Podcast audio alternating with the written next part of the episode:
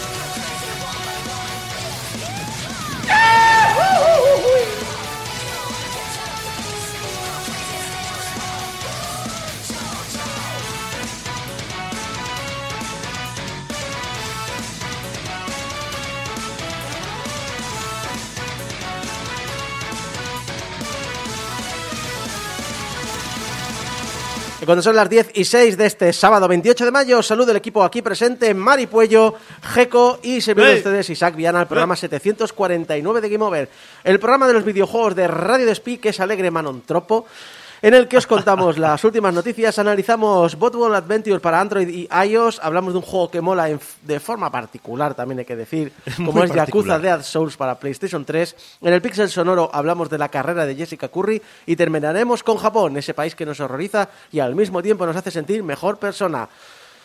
Pero antes... ¿Qué pasa? Antes... ¿Qué pasa antes? Antes dos cosas. Primero, hay mucha gente en el chat.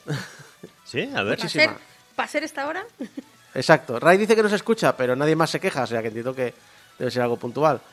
Y eh, lo dicho, eh, hoy nos hemos, hoy me ha sorprendido que Google haya decidido eh, hacer un doodle dedicado al nonagésimo aniversario del nacimiento de Chiquito de la Calzada. Queen!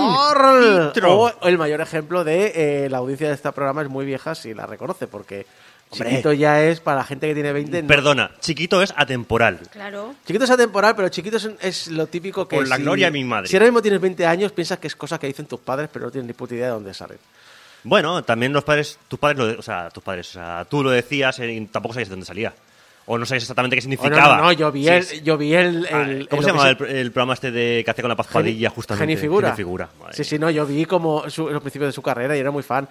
Pero sí que es cierto que luego te quedas pensando y dices, vale, entonces esas, esas chistes que hace, o esas expresiones que tienen tus padres, a lo mejor son de la década o la década anterior de cuando tú naciste, pero para ti son cosas de viejos. Y es lo que hay. Así que Hardcore, Condemor y todo eso quedarán para siempre en el corazón nuestro. Aquí llega Condemor, pecador de la pradera. Un grande y... Eh, Fistro duodeno. Eh, etcétera. Dice Ray que no se escucha en, en YouTube. Mm, ¿Estás seguro que no lo has dado al, al, mutear? Pues eh, yo creo que está funcionando. Que nos lo diga la gente de YouTube, pero en principio está funcionando, ¿eh? En fin, sigamos con las noticias. Eh, aparte del homenaje sentido al gran chiquito de la calzada. Y es que Sony ha tenido esta charla cosas de, números, cosas de inversores, cosas de accionistas, cosas de esas cosas que te gustan a ti tanto, Mari. Tú vienes el programa perfecto, ¿eh? Siempre. ha hablado, ha hablado en general. Mira, curiosamente no ha hablado de blockchain, o al menos no ha trascendido. Y, eh, y han salido datos interesantes para, para los fans como nosotros. Para comenzar, eh, vuelve a asegurar que sí, que están buscando nuevos estudios que, que, adquirir, que unir a su marca de PlayStation Studios. De hecho, tan solo en el año fiscal 2021 ya han hecho importantes inversiones en empresas como Discord o Devolver Digital y ha adquirido completamente estudios como Bluepoint Games, eh, que se dedican a hacer remakes principalmente, eh, Valkyrie Entertainment, Haven o Bungie. Eh, porque yo pensaba, no sé si te pasaba a ti, eh, que por algún motivo de Sony pensaba, sí, quieren comprar estudios, pero ¿qué? Han, han comprado Bungie, ¿quién más? Bueno, han comprado unos cuantos, ¿eh? Bueno, están ahí con la chequera, sacando la chequera para, y, no sé, a la, a la altura de... Es que es, es el momento, es el momento de comprar cosas, está claro. Sí, ¿eh? sí. No, y aparte, eh, han, han invertido en Devolver Digital, que se me había olvidado, pero sí que es cierto que recuerdo ver la noticia. Lo que no sabía es que habían invertido en Discord. Discord. En Discord. Y todo esto en, en este año fiscal. Y hablábamos de Bungie, y la cual esta última es importante, porque si la han adquirido, y ya lo han dicho en repetidas ocasiones, es eh, por el tema de su experiencia como en la parte de juegos como servicio, que es una parte de negocio que no tienen tan dominado como otros. Eh, quieren que los juegos como servicio sean el 55% de la inversión para 2025. Y eh, no sé yo mucho si esto nos hace ilusión a los, a los fans de Chiquito. Hard, eh, pero lo cierto es que sí, que, es una realidad presente. De hecho, a mí algún día me gustaría abrir el melón de, la definición de juegos como servicio, porque claro, Call of Duty, la, la saga Call of Duty, no piensas en ella como un juego como servicio. Al menos los veteranos, ¿no? Cuando hablas de la 360. Pero realmente el juego vivía de eh, te conectas online a jugar con otras personas. Eso viene a ser un juego como servicio. Sí que no estaba rollo actualizándose constantemente, como mucho te comprabas un pack de mapas.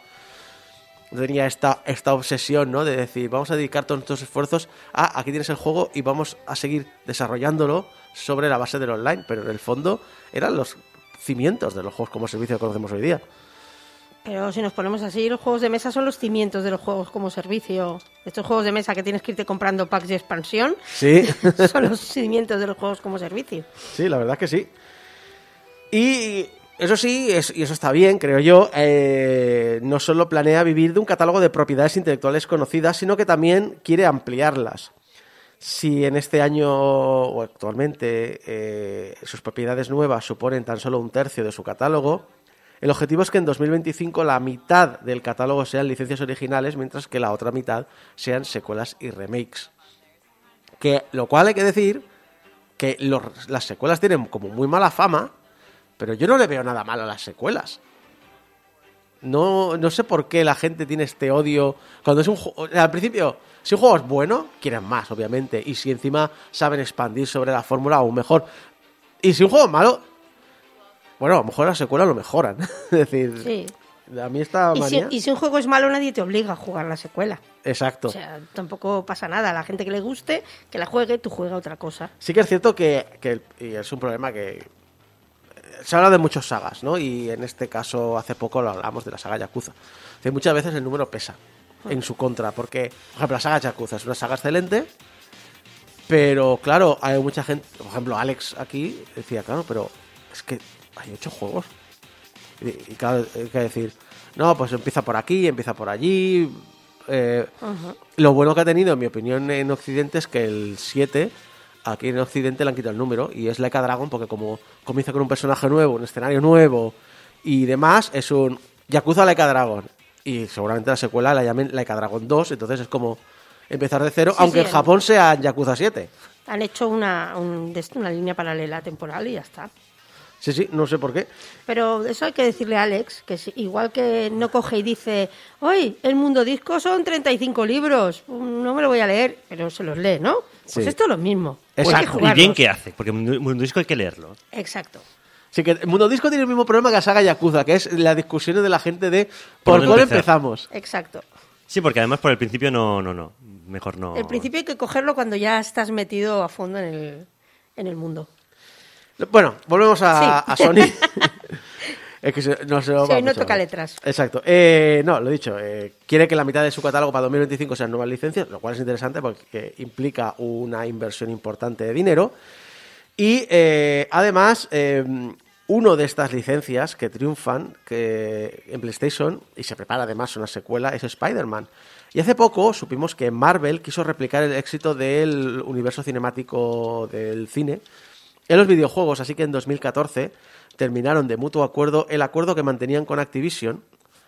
Y básicamente Marvel lo que decía es, no quiero, quiero huir de la idea esta de mm, juego barato licenciado. Eh, aquí, porque normalmente es un poquito, ¿no? De, el editor te dice, oye, págame a mí por usar mi licencia, el, el editor intenta gastarse lo menos posible y te saca el, el juego. Y aquí dijeron, no, vamos a meternos en serio, rollo, vamos a, queremos hacer algo rollo como el cine en videojuegos. Y bueno, cuando, activó, cuando le comentó estos planes a Activision, mientras decía, bueno, vamos a, a cortar tal, eh, la empresa de Kotick respondió con un buena suerte encontrando tu unicornio. Eh, Kotick está para, para hablar mucho también, ¿sabes? El tío- Esto es 2014, ¿eh? Ya, ya, por eso te digo. Aquí es cuando iba todavía un muy sobradito. Ya, ya, ya. Eh, el asunto es que, claro, que su unicornio no fue Nintendo, porque directamente el responsable que llevaba la marca eh, dice, bueno, Nintendo va a su puta bola, eso ya lo sabemos. Y, y se mira otras, entre ellas Microsoft. Microsoft pudo ser el unicornio de Marvel. Pero Xbox quería dedicarse a, a sus propias licencias y dejó pasar el acuerdo. Sony, sin embargo, sí que vio el potencial y les ofreció crear un Spider-Man como nunca se había hecho uno antes, con idea de superar a lo que ellos consideraban como el gran rival, el gran ejemplo de lo que tiene que ser un juego licenciado de un cómic, que es Batman Arkham. Bueno, pues es un buen sitio donde fijarse, desde luego. Exacto. Y que, le- y que básicamente fue Marvel. Queremos estar encima, eh, queremos llevar el tema, queremos poner nosotros mucho dinero. Sony dijo, aquí hay potencial, me parece súper interesante. Tengo unos chicos de Insomnia que confío mucho en ellos porque llevo una década trabajando con ellos, sé que hacen grandes experiencias, sé que pueden trabajar con este tipo de producto y entre los tres hubo una sinergia bestial, brutal, que ha hecho este mega éxito que ha sido el juego de Spider-Man y del que se prepara secuela y que todo el mundo está enganchado y que ojito porque ahora viene otro de El Obezno.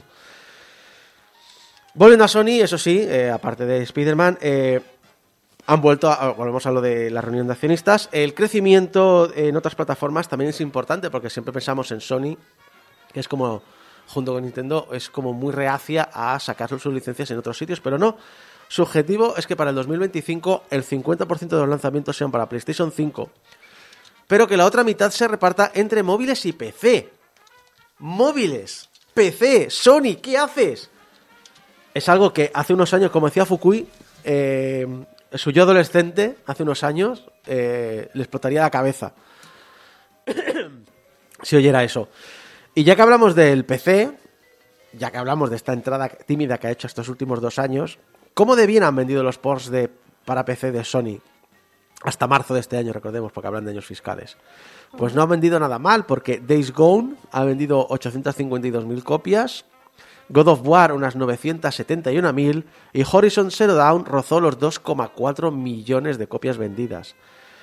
Este crecimiento es exponencial porque en 2021 han ganado unos 80 millones limpios en ventas de videojuegos para PC que planean que subirán hasta los 300 millones durante el presente año fiscal, que acaba en marzo del 2023.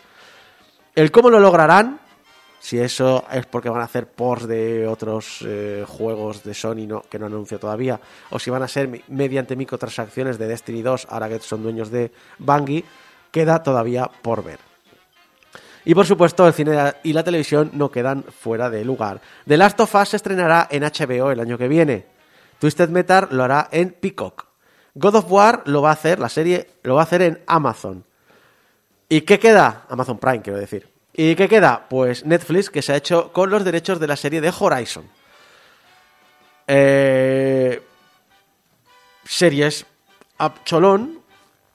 Y he dicho también cine. Bueno, pues es que también se sabe que habrá película de Gran Turismo dirigida por Neil Blomkamp, el director de Distrito 9 y Elysium. Que no es la primera vez que se mete en algo friki este hombre, ya que estuvo relacionado con la película cancelada de Halo y con un corto de Anthem, del juego fallido. Es decir, siempre toca cosas que están como malditas, Sí. el pobre. Pero yo lo que creo es que con Gran Turismo han perdido una gran oportunidad, porque en vez de hacer una peli de Gran Turismo, tendrían que hacer un programa rollo Top Gear. Es lo que te iba a decir, Gran Turismo, bueno, una peli, que, que harán? ¿Un argumento rollo Fast and Furious? No sé, no sé si pueden hacer algo muy original con Gran Turismo. Mm, Se rumorea desde hace muchos años que quieren hacer una película de Gran Turismo inspirada en un relato real de un jugador, creo que español, que empezó jugando a Gran Turismo, participó en un... Porque hubo un... Creo recordar que hubo un... No recuerdo exactamente cómo fue, pero hubo como una especie de campeonato de Gran Turismo que al final te llevaban a, un circuito a, correr. Y ganó un español, por lo que, por lo que, por lo que recuerdo leer en su día. Y eh, hay como una idea de hacer como esta especie de friki, ah, juego videojuegos, soy muy aficionado, hasta que consigo ser, convertirse en, en piloto profesional, porque creo que recordar que este hombre acabó convirtiéndose en piloto de carreras profesional, empezando con esta afición a Gran Turismo. O sea que mm, podría ser que tiraran por allí, pero bueno, no sé, no sé muy bien por dónde irán los tiros. Pero bueno, ya lo sabes, juegos como servicio, PC y móviles y, eh, y mucho, mucho material multimedia. Eh, a Sony esta década no la va a reconocer nadie, ¿eh? Para nada. A la que no sabremos tampoco si reconoceremos en el futuro es a Electronic Arts, porque nos hemos enterado por el medio PAC que lleva unos cuantos años buscando un posible comprador, aunque por ahora las negociaciones no han llegado a buen puerto. La más reciente ha sido la de Brian Roberts, el jefe de NBC Universal, con el que pretendía fusionar ambas empresas en una. No han llegado a un acuerdo por desacuerdos en temas de precio y estructura. Al parecer, en marzo también estuvo eh, charlando con Disney. Y otras compañías que también han hablado con el Tony Cash sobre el tema de la compra han sido Apple y Amazon, que lo cual no sé cuál de las dos me da más repeluco. Pero lo cual, y lo cual tiene mérito, porque estamos hablando de Electronic Arts, que ya te tiene que dar repeluco de por sí.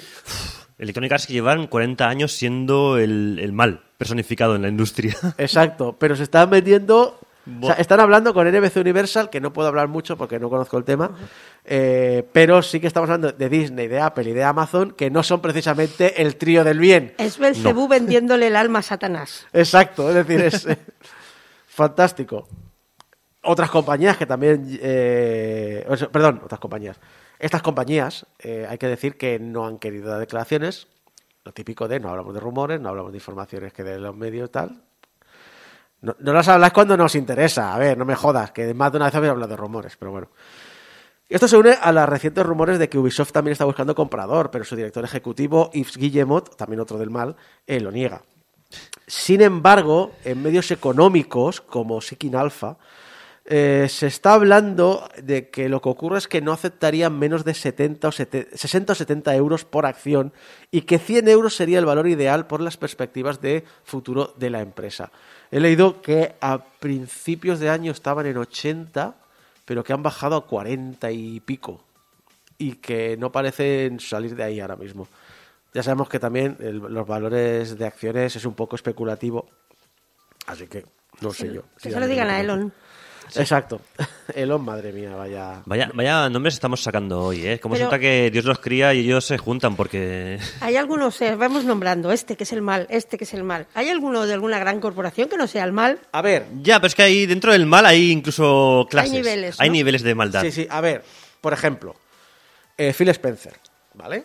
Esto no lo tengo apuntado en las noticias porque no lo considero relevante, pero le han preguntado sobre el tema de los sindicatos, porque recordemos que Microsoft está comprando eh, Activision.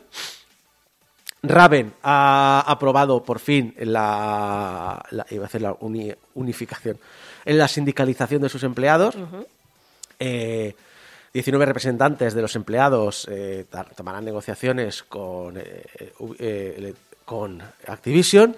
Activision está diciendo que eso está fatal porque 19 personas no pueden decidir el, eh, o no pueden negociar por 350 empleados de Raven, lo cual hay que recordar que Activision son 11 ejecutivos que hablan sobre decenas de miles de personas, pero ¿eh? ¿eh? Y que. Y, claro, Phil, eh, Harrison hace año y medio ya le preguntaron sobre el tema sindicaliza- sindicalización. Y él dijo: Mira, no conozco el tema, mm, tengo que informarme. Eh, Eso, eso le honra. Bueno, la- Tito, Tito Phil tiene sus, sus cosas. Sí, sí. No, no. Y yo insisto que Tito Phil lo que tiene es mucho PR. Es mucho saber venderse y saber Sí, qué, qué sí, decir sí. para venderse. Tiene bien. una mano izquierda que no ves lo que hace la derecha que del... Exacto. que Es decir, a mí, a mí que la gente lo está poniendo como un santo, digo, a ver, espérate. Nah. Estaba diciendo lo que queréis oír. Pero lo cierto es, Es, que muy listo Tito Phil. ha pasado año y medio y le han vuelto a preguntar. Y le han dicho, mira, hace año y medio no tenía ni idea y hemos estado hablando mucho con legal y nos hemos estado informando mucho.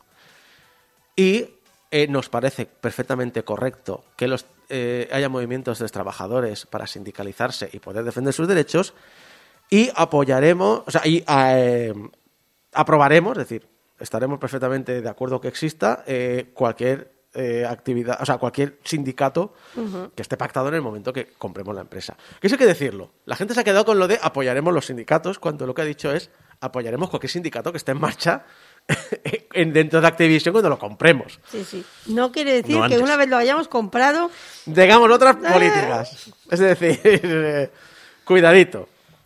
Pero, eh, mira, eh, me dice Megaact en, en el chat de YouTube, dice, es como dice Pazo64, está Fall y está Phil.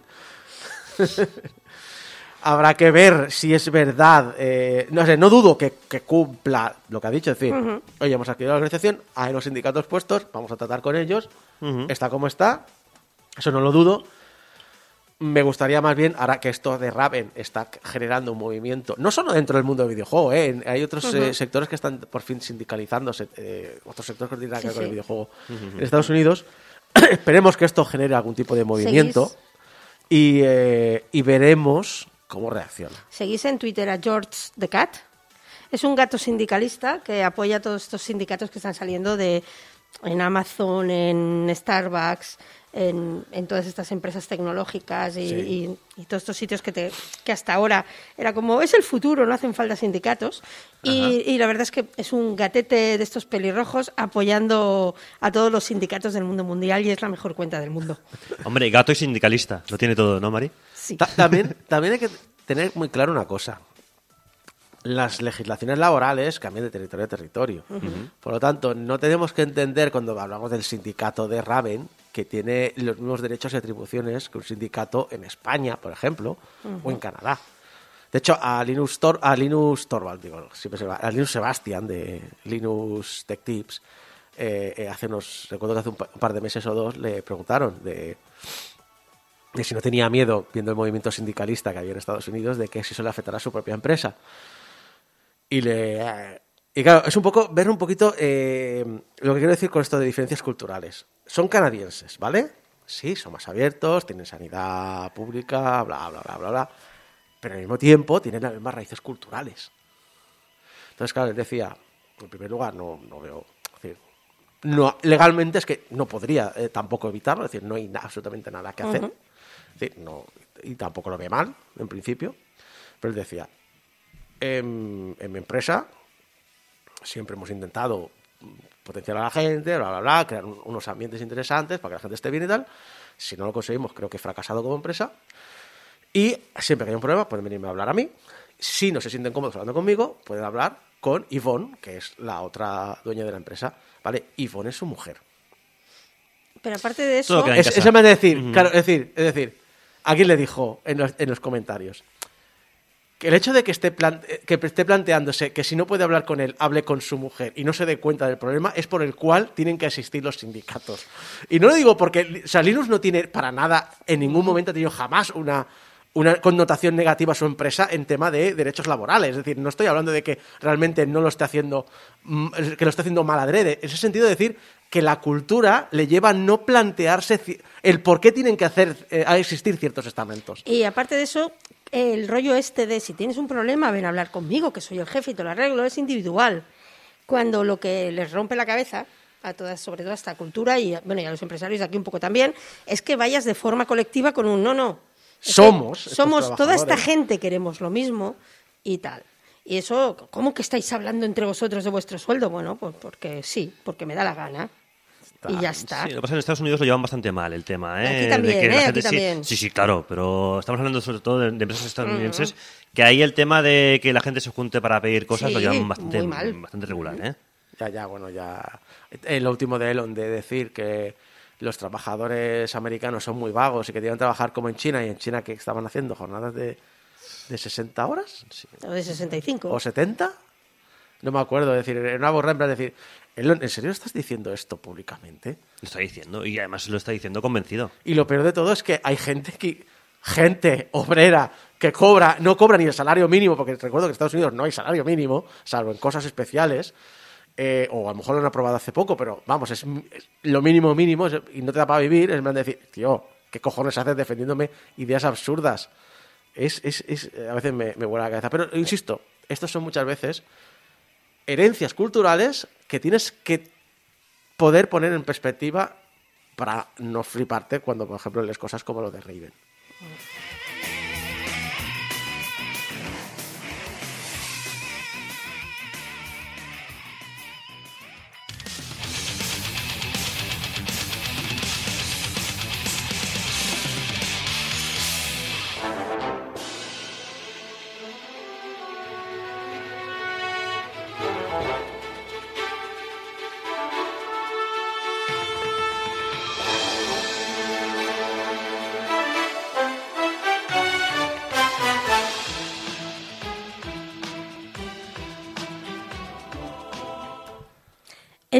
Colorido, habitado por animales antropomórficos que viven en ciudades amuralladas para protegerse de los peligros externos que suponen los bandidos y las manadas de robots salvajes, plagado de ruinas de alguna civilización antigua cuya tecnología parece haberse perdido en el tiempo, soñamos con convertirnos en el mejor ingeniero robótico, capaz de construir los mejores robots de combate con los que proteger a nuestra gente y, sobre todo, ganar todos los combates en la arena. Seré el mejor. Que habrá jamás. Ya tienes 10 años a tomar por culo a cazar Pokémons, Robocop. robotos. Pues más o menos, porque este sueño parece ir bien encaminado. Mamá es una ingeniera brillante y papá un aguerrido marinero. Claro. Y en nuestro décimo aniversario deciden que ya ha llegado el momento de regalarnos nuestro primer robot. A ver, esto es una parodia de Pokémon 100%, porque es que es eso, es. Con 10 años, venga niño, a recorrer el mundo a cazar animales salvajes. Con 10 años, venga a picar a la mina. A salvar, a salvar la humanidad. Venga. Venga niño, que lo he dicho de los más, tira. ¿Estaremos preparados para el viaje que nos espera en este mundo de ciberpunkuquismo? ¡Oh! ¡Nuevo género, genial! Género. Yo digo espera, que espera, sí. espera. Cyberpunkukismo 2077. Ay, Por favor, que alguien haga una versión con Super Deformers, al igual que se hizo ese de Snatcher con Ami. Un, un- un, eh, una versión de Cyberpunkukismo 2077 con todo SDs, todo SDs. Lo quiero. Y además, se- seguro que se puede hacer. Se puede Seguro que se puede hacer. Y además con bugs super cookies también, por favor. También, por favor. Rotura super cookies. Todo cada vez super que se rompa, kawaii. En fin, Bot World Adventures es una especie de RPG con mundo abierto y solo empezar nos van a pedir que elijamos a nuestro personaje. Podemos elegir ser un gato, un lagarto, un perro o un búfalo. Evidentemente elegí un gato. Obviamente. Mm, Obviamente. Obviamente. En el mundo hay algún tipo más de animales, que hay perros y hay ratas, pero estos no son seleccionables. Así que tú eliges tu aspecto, tu nombre, tu primer robot y ale, a jugar, a pelearte con bandidos, que tiene 10 años. O sea, aquí en vez de enfrentarte a animales salvajes que cazas con tirándole bolitas, aquí directamente te enfrentas a, a- a bandidos de mala muerte, ¿no? Adu- adultos, sí. ¿por Adultos, sí, no? que te quieren asesinar. Muy En bien, fin, todo. No veo sí, sí. ningún problema aquí en todo, en todo esto. No veo, no- no. En absoluto. Yo, como os decía, la historia es muy simple, en principio. Eh, tú quieres ser un superingeniero de robots de combate, tus padres te apoyan a muerte y lo único que tienes que hacer para conseguirlo es reunir piezas y planos para construir más y más robots. Estas piezas están esparcidas por el mundo y hay que irlas a buscar. Eh, cada robot, además de ser una monada, tiene sus características, maneras de luchar y una cierta personalidad incluso. Así que lo que nos interesa es juntar un buen equipo y hacerlo poderoso, ya que ellos son los que van a luchar, los que nos van a luchar por nosotros contra estos robots salvajes y los bandidos. Eh, estos, como decíamos, les da igual que tengas 10 años, has entrado en su terreno, van a por ti. La manera de hacer esto pues, es explorar este mundo, recoger la chatarra, derrotar enemigos, hacer trabajillos para el alcalde y para otros adultos a los que la explotación infantil parece no importarles. Sí, lo que estaba Bueno, pensando. Sí, sí. Bueno, al malo de Indiana Jones tampoco le importaba mucho la explotación inf- infantil, el, No, no. el Molarram, esa, esta A ver. El que sacaba corazones con Molaram, la mano. Sí, sí, molaram, claro. Porque yo, porque yo digo, el vecino te viene y dice, oye, Calima, calima. me, me cortas el césped y te doy aquí 20 Bueno, dólares. y tal. Digo, vale, vale.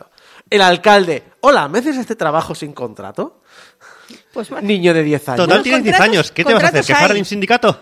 Contratos hay, porque de hecho las, las misiones son contratos. Ajá. Y Ah, mira, contratos ¿ves? tienes, pero. Oye, pero pues bueno, est- está encima reglamentado, ¿sabes? Sí, sí, sí. legislado, ¿sabes? Como hace poco, ¿no? Fue el presidente de Colombia que, bueno, hace unos años que habló de esto. Pues un poco Mm. Sí. de esto, ¿no? Que ya que había explotación infantil, que al menos se arreglara y tuvieran contratos, ¿no? De No, momento no, veo no, la parte de cyberpunk, pero no veo la parte, la parte cookie. O, tan, ¿Por qué no? O sea, 10 años, robots, cookies. Robotitos que Ya, hacen es- Pues explotación- un, un explotación gatet. Bueno, infantil. a ver, vamos a hablar de esta manera. Si eres un gatet con 10 años, ya eres bastante adulto. Eso ¿eh? es verdad. Eres un gato de mediana edad. Bueno, sí. Pero el gato no tiene 10 años, los tienes tú, como protagonista del juego. Claro. En fin, las recompensas y los botines, además de toda la chatarra que vas cogiendo, te- también te ayudan a subir de nivel, te abren nuevas secciones del mundo, porque es, como decíamos, es un mundo abierto, pero vas, tú vas abriendo secciones a, a medida que vas subiendo de nivel. Eh, Por supuesto, con más dificultades, con nuevos eh, robots, y entonces irás descubriendo eh, todos estos bichos nuevos, todos los, los enemigos nuevos y sobre todo tú conoces bien a tus robots y, a y sus habilidades. Y entonces podrás irlos combinando adecuadamente para que te den ventaja en la pelea. Al final, a los pocos veces de tener tu pack completo de robot, tú ya vas a saber cuáles poner al principio, porque estes- estos van a hacer el más daño al principio, pero son los primeros en caer, entonces luego ya puedo poner a este que pega más flojo pero aguanta más, y te vas montando tu estrategia.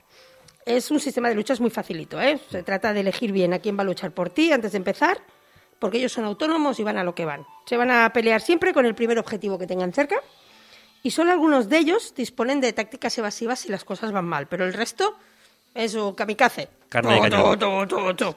Tiene A claro, tiene claro lo que quiere. Sí, sí, tu Morir, contribución... morir, más morir o matar. morir o matar. Matar muriendo, morir Tu matando. contribución en estas peleas es ir reemplazando los, los robots caídos y cada vez que la barra de energía se te, se te llena, tienes una serie de habilidades de apoyo con las que puedes ir contribuyendo y ayudando a tus robots.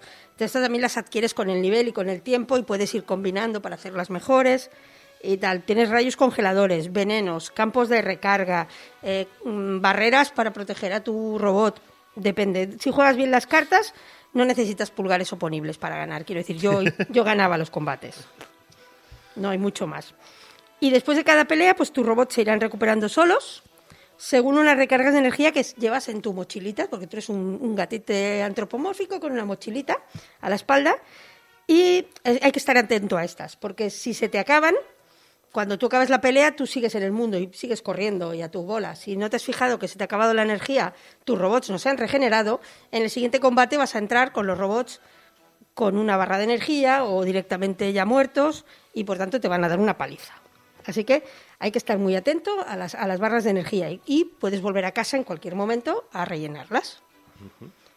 Estas mochilas tienen un máximo al día, tienes tres recargas de mochila al día, con lo cual al final el tiempo de jugar se, se limita bastante. Lo que tardes en gastar estas mochilas, lo que depende cómo juegues, tardarás más o menos. Es cierto que, que ahora me he vuelto a acordar de que estamos hablando de un juego de móvil. Sí, exacto. Me había olvidado uh, Sí, sí, sí. por el planteamiento.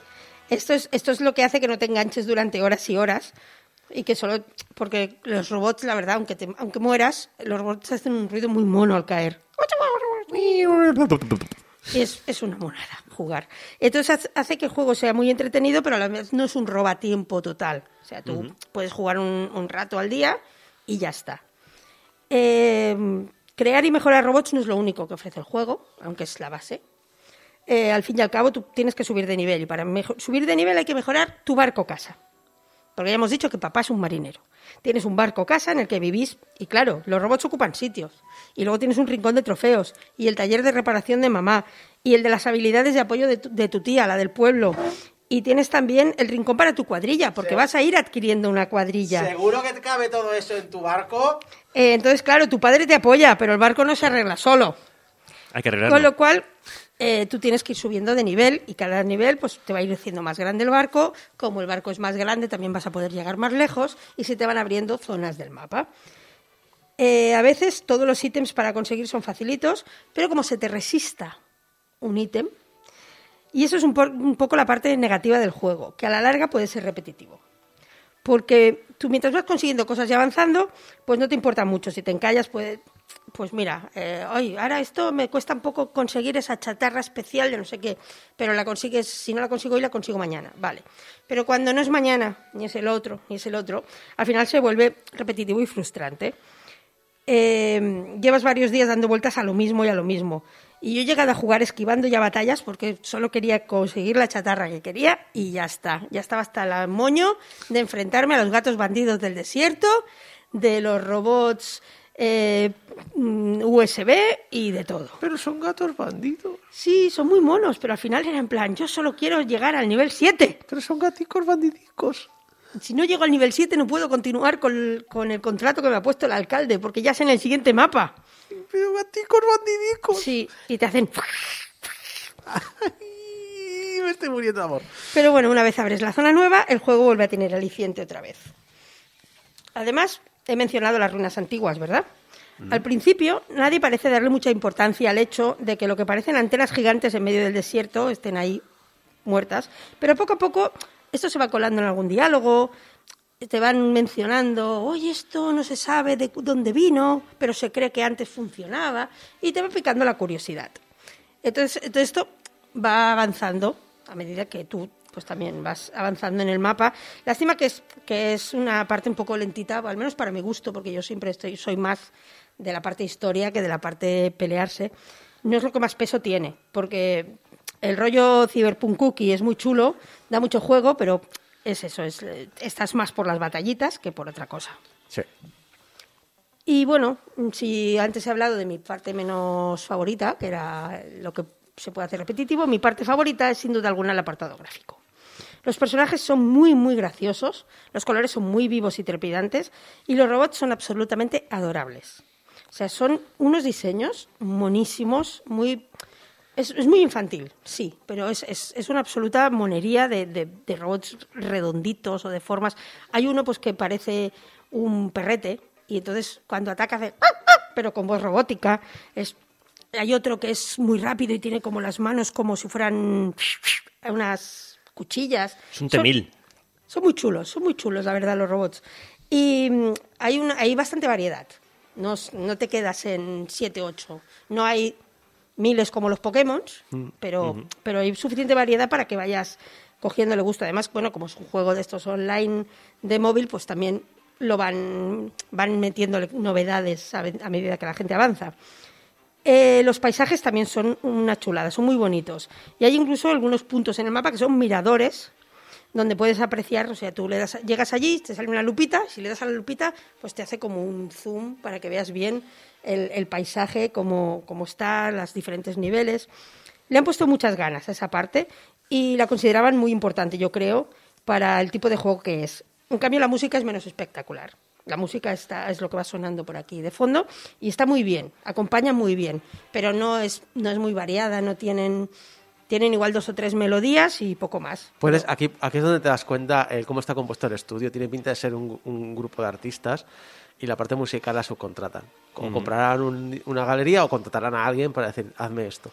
Bueno, y además estos juegos free to play, yo creo que muchas veces dan por sentado que los vas a jugar mientras estás escuchando otra cosa. Igual Sí, estás un es rato en el bus y mientras tengo el podcast puesto, pues voy dándole la O en completo silencio, ¿eh? porque a mí Bueno. me pasaba en los primeros años de smartphones que la música la, la ponía las primeras veces, pero luego jugaba Sí. completamente en silencio. Y como no hay que dar margaritas a los cerdos, pues tampoco hay que matarse mucho en ponerle música. Hombre, pobres músicos, pobres músicos, teniendo una sección que se llama Pixel Sonoro, pobres músicos. Sí, pero pues eso, si vas a contratar a un músico bueno para que la gente ponga el mute. No. Exacto.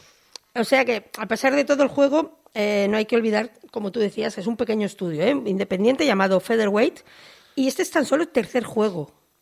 Eh, comparado con el primer juego, Sky in Yeti Mountain, que tiene, estuve mirándolo y también tiene buena pinta, se nota bastante que han contratado diseñadores. El primer juego ellos mismos dicen que está bastante bien para, ser- para tener diseños de programador. Vale. Eh, ellos mismos lo dicen, ¿eh? son, son una gente que se ve majeta. Y entonces es un juego que se puede jugar enteramente gratis, aunque sea de estos eh, free to play de móvil. Eh, eso me, parece una pasada, porque sí que tienes posibilidad de comprar componentes con dinero y de meter. Ahora, ostras, pues eso, lo que decía, ¿no? Ahora me he encallado y en vez de tirarme una semana persiguiendo esto, pues quiero pagar mm, 10 dólares puedes hacerlo. Pero si no quieres, tú puedes jugar perfectamente y te encallas si eres torpe como yo. Yo creo que jugador medio no se encalla tanto. Y es eso, es un auténtico free to play, de verdad, de los que más, de los que he jugado. Está disponible para iOS, para Android y es posible que se pueda jugar en PC con emuladores adecuados, por lo que he leído por ahí. Así, yo creo que este puede valer la pena jugar en una pantalla un poco más grande, ¿eh? porque yo este lo jugué en tablet y no en móvil y, daba juego. Entonces, una pantalla un poco más grande puede ser muy bonito. Y nada, mm, no sé, ya os he dicho todo lo que, lo que hay en el juego sin, sin spoilearlos mucho. Solo añadir que sé que es posible que haya oyentes con hijos ahí fuera. El juego es entretenido para adultos, pero seguramente para la chavalada lo será mucho más. Yo lo dejo ahí. Si algún día lo descubren y les molan, que sepáis que la tita Mari ya se lo dijo. Recomendable.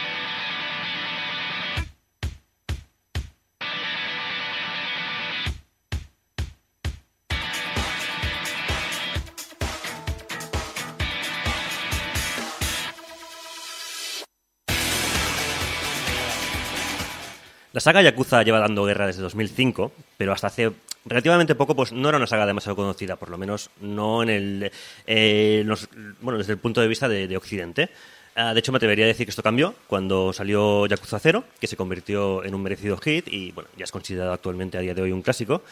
Y nos llevó a la estupenda recepción que ha recibido la última entrega numérica de la serie, realiza- analizada, por cierto, en el último programa, eh, Yakuza Laika Dragon. Bueno, hace dos programas. Hace dos programas ya, es cierto, es verdad. Sí. es que este guion está escrito hace ya un par de semanas. Sí, no, pero la semana pasada analizamos Forza Horizon 5 Es con cierto. Volcano, que está con en el chat Volcano. ahora mismo. Y hace dos analizamos Yakuza 7, o sea, Sí. el más conocido como Laika Dragon, que eh, bueno, es un exitazo tremendo del Ryuga Gotoku Studios, tal, tal cual.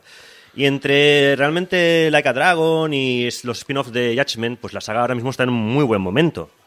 Cada vez que sa- sale algo nuevo de este estudio, la gente ya se fija. O sea, el gran público está eh, en ello ya. Eh, se sigue con bastante expectación todo- todos los lanzamientos y tal. Y de hecho, a ver, hay que decir que la gente del Ryuga Gotoku Studio eh, son muy de experimentar con las cosas. Por eso, realmente, si te paras a pensar, hay muchos spin-offs de la saga. Hay el spin-off, yo que sé, los dos del Japón feudal, eh, los, el de Yakuza en el Puño de la Estrella del Norte, eh, los dos de un luchador callejero del, que, es, que salió para PSP, y, por supuesto, como no puede faltar, pues el reglamentario y obligado spin-off de Yakuza, pero con zombies.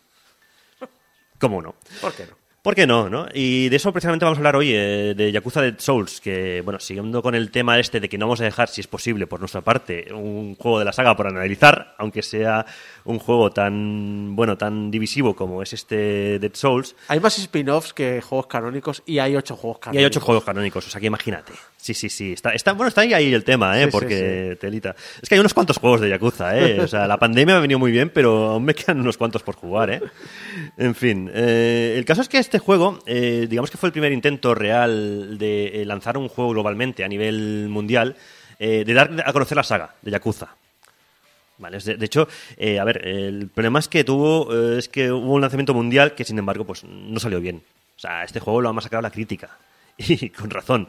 Y lo peor es que por culpa de este juego casi nos quedamos sin Yakuza ah, pues eh, fuera de Japón. O sea, este juego está el, el causante casi de que el juego se quede en Japón para siempre. Este juego es la demostración de estudios japoneses, dejad de pensar en qué queremos los occidentales y seguir haciendo vuestras mierdas. Exacto, que al final nuestras, vuestras mierdas os molan. Y por culpa de este juego, eh, Yakuza 5 estuvo a punto de no llegar nunca. Llegó tres años más tarde y en formato digital.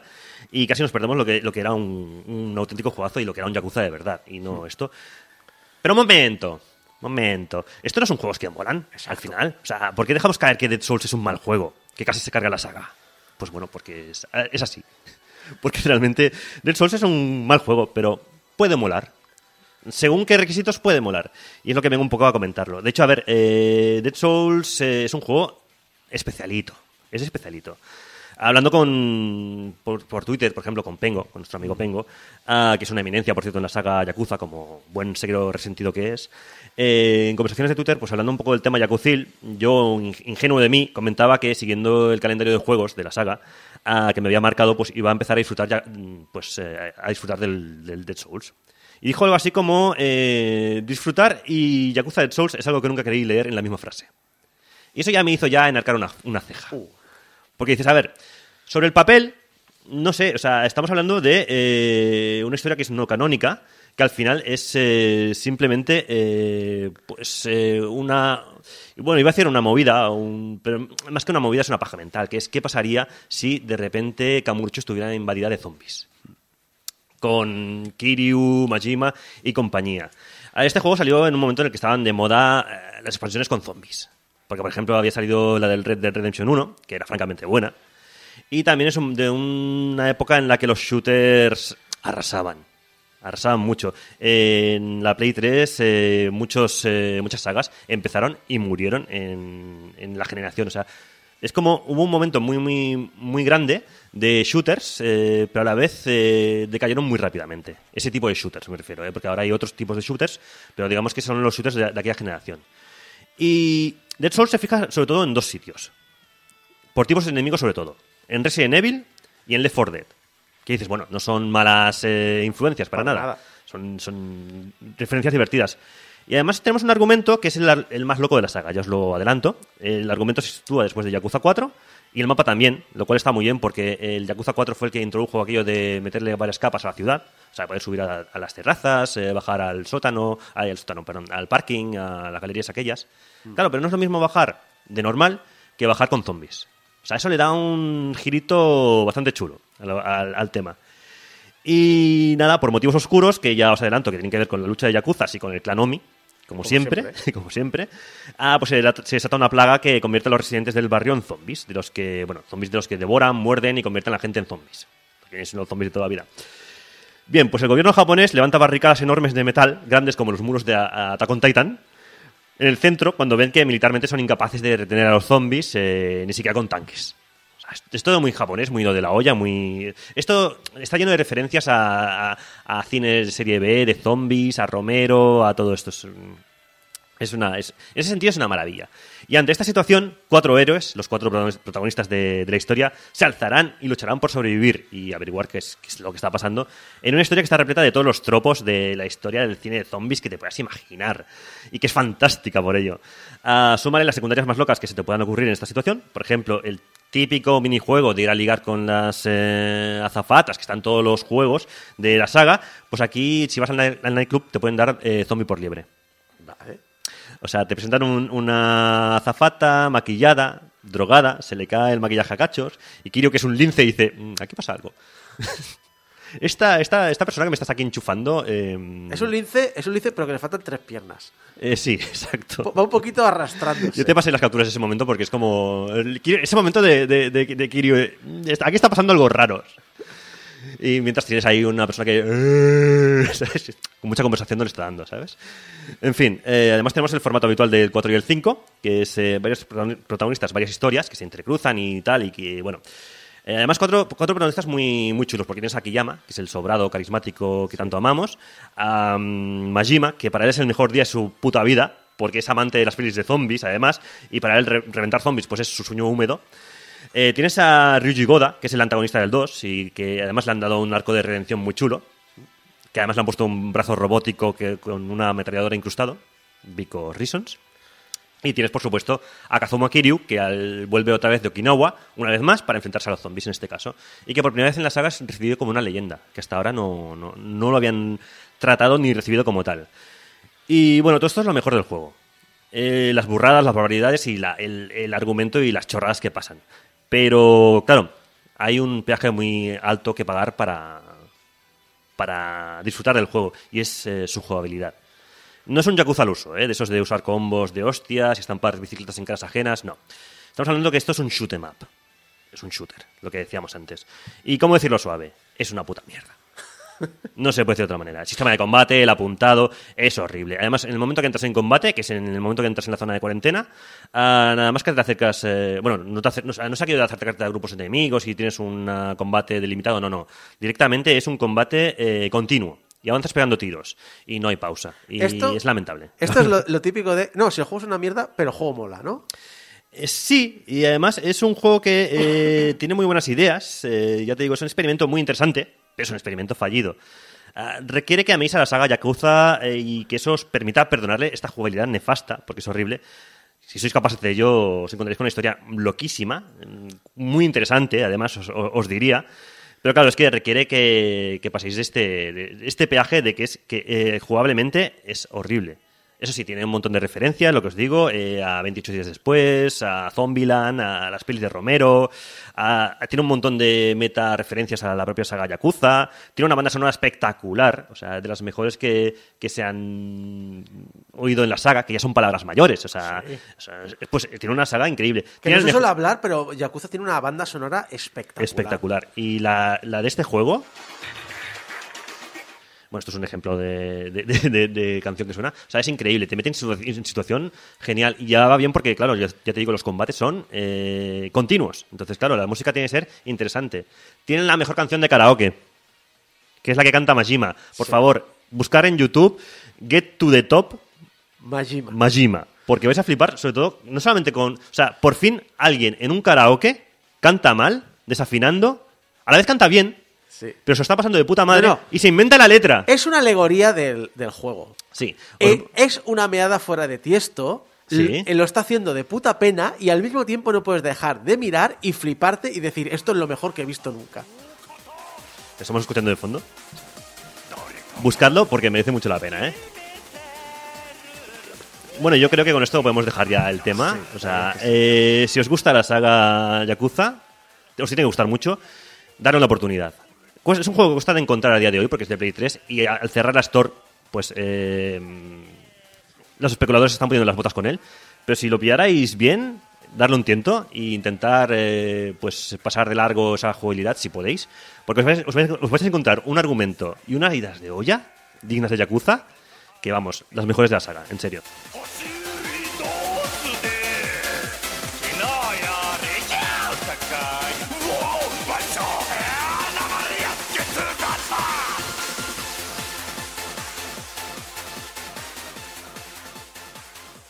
ほら、ソイ、海と上田。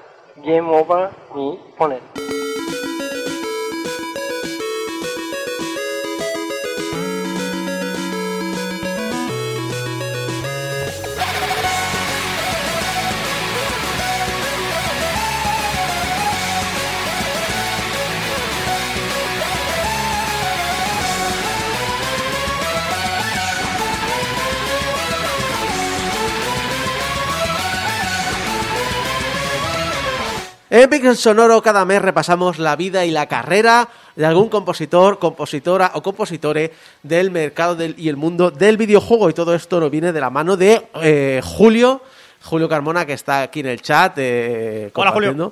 Que el pobre ha dormido solo hoy dos horas. Estamos todos quejando de que hoy hemos dormido poco y de repente llega Julio. Hola, buenas, solo he dormido dos horas. Aquí estoy en el chat. Muchas gracias, Julio, por el guion. Que, bueno, vamos a hablar hoy, hoy de alguien muy especial, de Jessica Curry. Nombrada en múltiples ocasiones como una de las compositoras de videojuegos más influyentes del medio, Jessica Curry acumula premios y nominaciones en su poco más de una década en el medio. Graduada en literatura inglesa por la Universidad de Londres y con un posgrado en la composición para cine, esta artista ha trabajado también creando óperas, soundwalks, que es un tipo de música para escucharse en caminatas. Eso no sabía que existía y creo que voy a, voy a buscármelo, ¿eh? Yo conozco podcast de ir, de ir caminando y escuchando podcast. Lo- El que hace Jordi de Paco, con no me acuerdo quién, que son van, habla- van habla- eh, caminando y hablando de cosas. Está chulo. Pues lo de Soundwall lo tengo que encontrar. Y música ambiental para instituciones y empresas. Sus trabajos en videojuegos, casi siempre dentro de, de Chinese Room, han sido interpretados en cantidad de orquestas y eventos alrededor del mundo. Vamos a hablar más en profundidad de ella.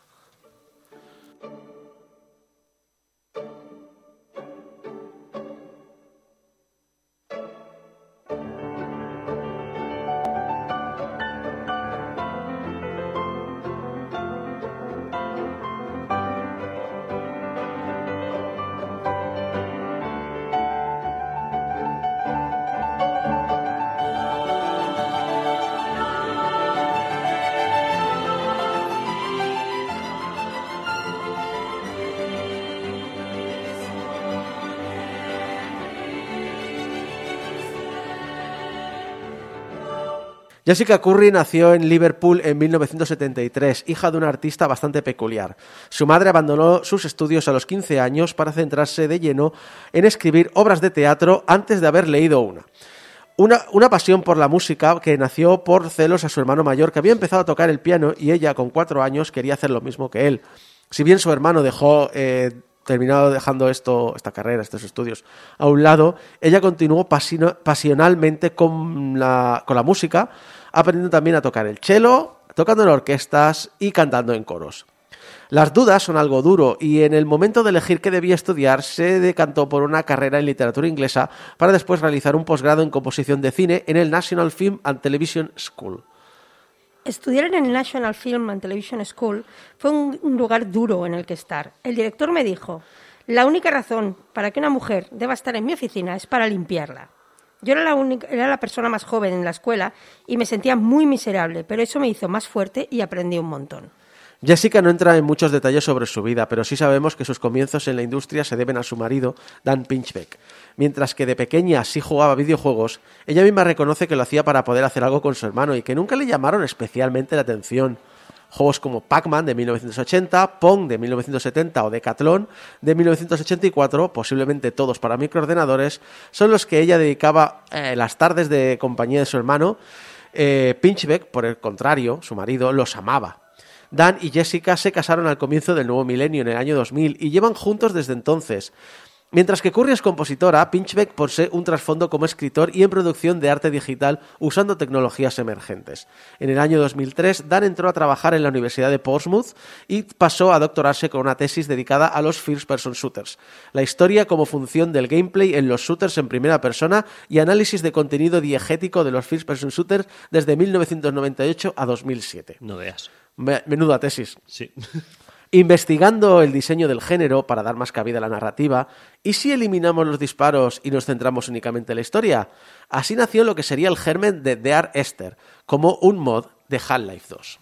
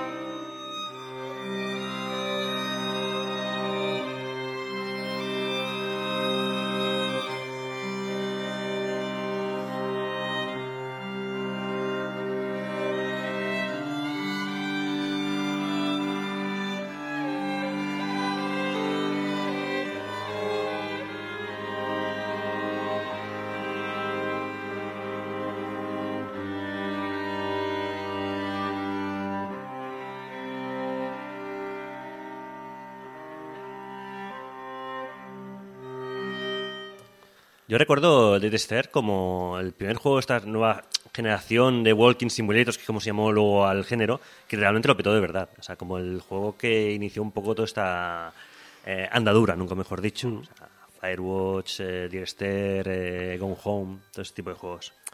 Pues Der Esther como mod apareció en 2008 gracias a la financiación por parte del Consejo de Investigación de Artes y Humanidades de la Universidad de Plymouth.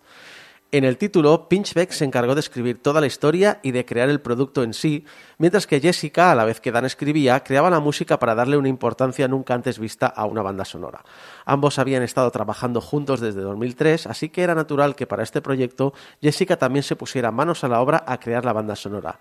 Jessica no tenía apenas experiencia en esto, y eh, para la compositora era una ventaja, ya que no estaba condicionada por las, convenciones del medio. Y por supuesto, le gustó mucho lo que planteaba Dan. Dear Esther encaja con mis obsesiones artísticas como un guante. Muerte, amor, sufrimiento, pérdida, belleza, la búsqueda de un significado. Lo tiene todo. Dan es un escritor maravilloso y existe una química en que cuando sus palabras se incorporan a mi música, esta es mejor, y cuando mi música está junto a sus palabras, añade algo también.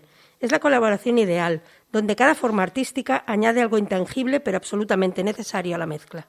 Trabajar en el proyecto supuso la vuelta a la composición de Jessica, que había dejado de trabajar para cuidar a su hijo durante sus primeros cuatro años de vida.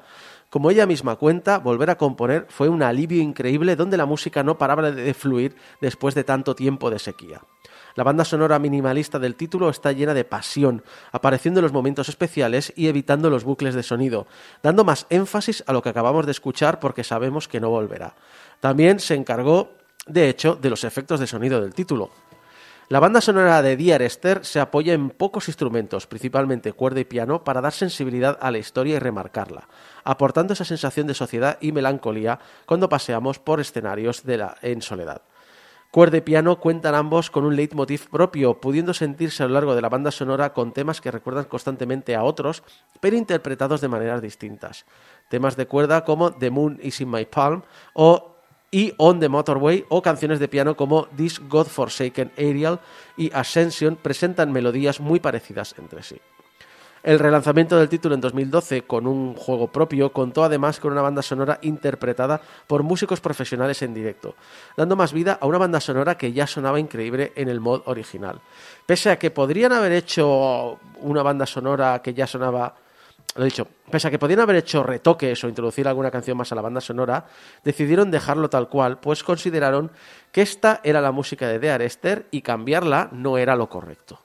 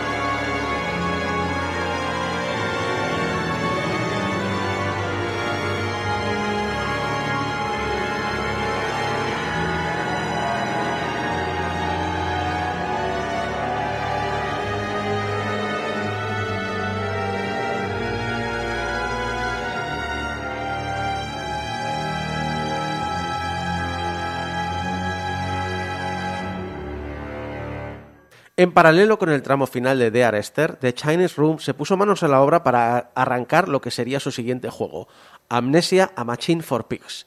Este nació de una conversación entre los creadores del título original, el estudio Frictional Games, y Dan Pinchbeck, donde les, sugirió, los- donde les surgió la oportunidad de desarrollar un pequeño mod a modo de extensión de, de Amnesia de Dark Descent. La escalada del proyecto terminó provocando que el juego fuera un lanzamiento mucho más grande de lo inicialmente planeado. La banda sonora entera del título busca mantener la atención del jugador en todo momento para introducirnos en el ambiente tétrico de esta Londres victoriana tan evocadora. Usando samples de instrumentos reales de la época, como la armónica de cristal, y mezclando composiciones ambientales con líder alemanas, poemas a los que se les incorpora una voz cantante y un instrumento para acompañar, generalmente un piano.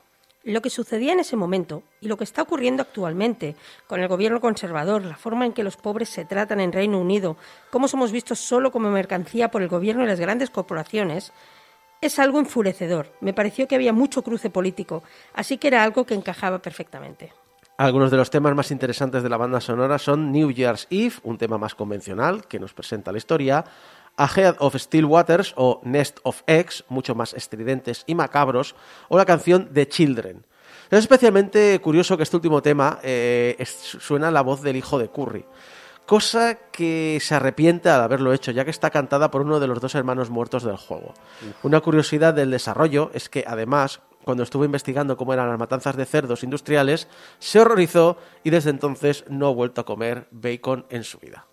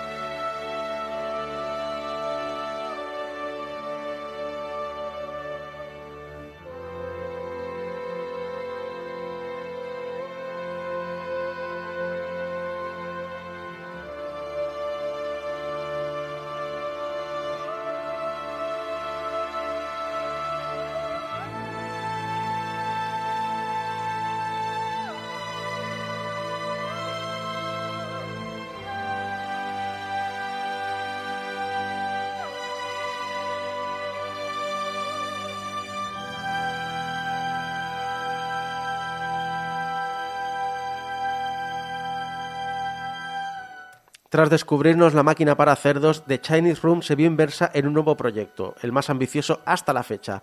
Si Dear Esther fue una obra rompedora en el momento en el que los Walking Simulators no eran ni siquiera un concepto, Everybody's Gone to the Rapture, eh, que sacaron en 2015, fue la obra que encumbró al estudio dentro del medio y del género, recibiendo múltiples premios, sobre todo por su banda sonora, como el BAFTA, al diseño de audio, a la mejor banda sonora y a la mejor interpretación.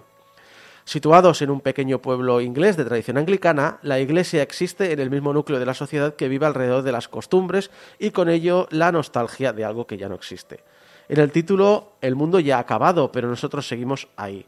La música tiene que encerrar un halo de grandeza a lo que había, pero también encerrar melancolía del no ser, de la pérdida. Temas como I Am Not Afraid, con un piano potente, intercalan con The Manifestation, donde el cello se hace con el protagonismo acompañándose del piano.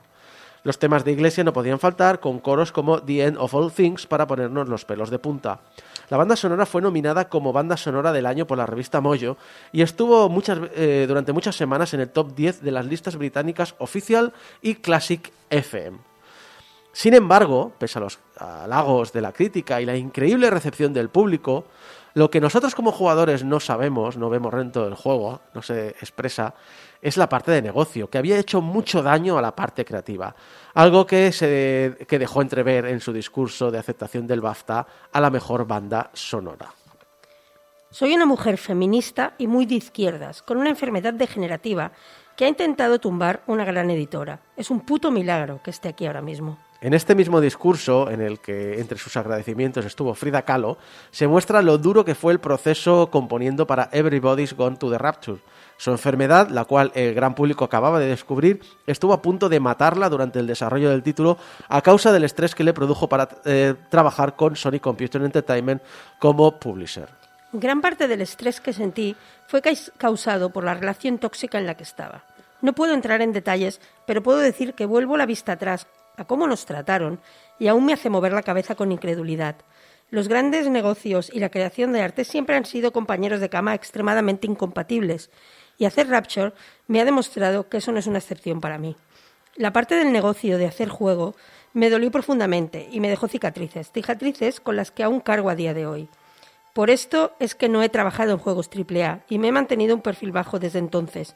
Nunca me he recuperado en algunos aspectos. Esta desagradable experiencia le hizo dar un paso atrás dentro de su propia compañía para centrarse en otros proyectos, manteniéndose como compositora y codirectora de la empresa, pero dejando una gran parte de las responsabilidades atrás y abriéndose a proyectos externos.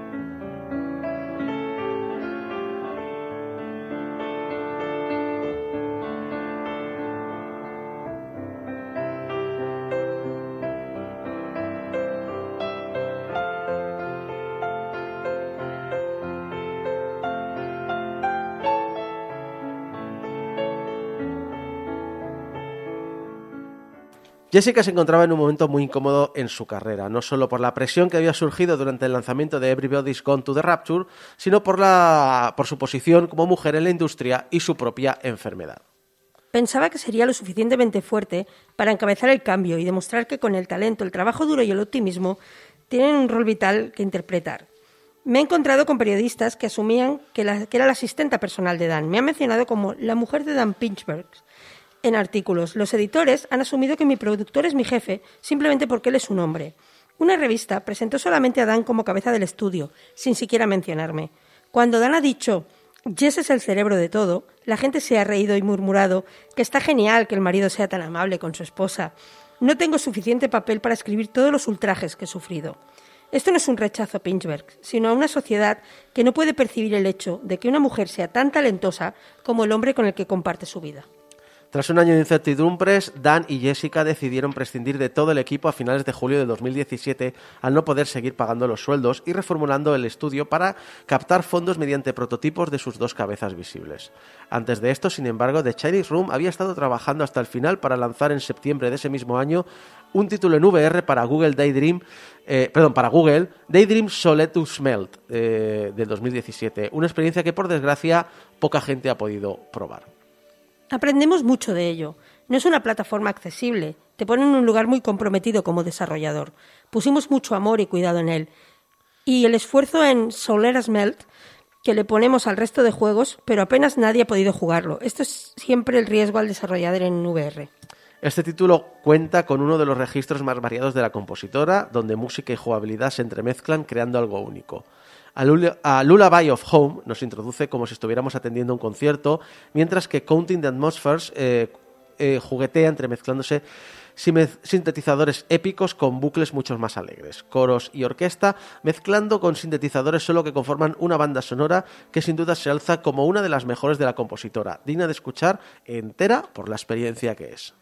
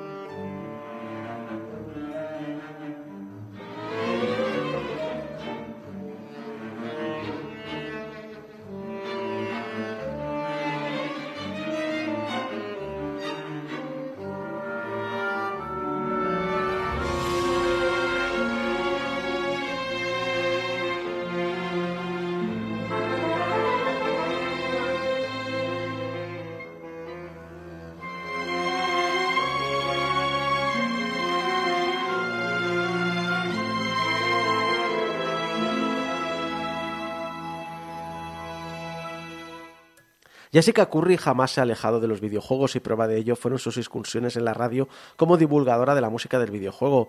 De 2017 a 2019 se encargó de dirigir el programa para la radio británica Classic FM High Score, un show nocturno donde hablaba de la música orquestal de videojuegos y el primero eh, de este estilo en la radio británica hasta que le pasó el testigo a, Elmea, Known, compositora de videojuegos como World of Warcraft u Overwatch. Tras tres temporadas al frente, pasó a liderar Sound of Gaming, un programa también sobre música de videojuegos, pero sin la limitación de ser música orquestal para la BBC Radio 3. En 2020 abandonó el proyecto a favor esta vez de Louis Blaine. Y por supuesto tampoco ha dejado de componer. El último proyecto en el que ha participado y lanzado es Little Orpheus de Chinese Room en 2019, una aventura para Apple Arcade donde por primera vez no es compositor en solitario en la compañía, sino que la acompaña Jim Fowler para este trabajo con una banda sonora mucho más típica de comedia espacial. Está sonando de fondo ahora mismo, por cierto. Solo con un par de compases eh, de, de Jungles of Plutonia, Beef Investigations in Thallows y And It Happened Like eh, This... ba- eh, perdón. And, Like- and- And it, And it happened, happened like and it this. happened like this. bastan para comprobar que el tono general de la banda sonora y del juego en general es algo completamente distinto a lo que nos tiene acostumbrada la compañía. Actualmente la compositora se encuentra inmersa en la composición del próximo título del estudio, todavía sin anunciar. Jessica Curry es una compositora única y valiente que entró en una industria desconocida para ella y la hizo suya. No solo supo aprovecharse de sus conocimientos para destacar en el medio, sino extraer sus propias experiencias componiendo para videojuegos para crear fuera de ellos. No por nada, Curry ha compuesto y presentado multitud de conciertos para la BBC Concert Orchestra o RPO y por toda su carrera recibió el premio a la contribución destacada de la asociación Woman in Games.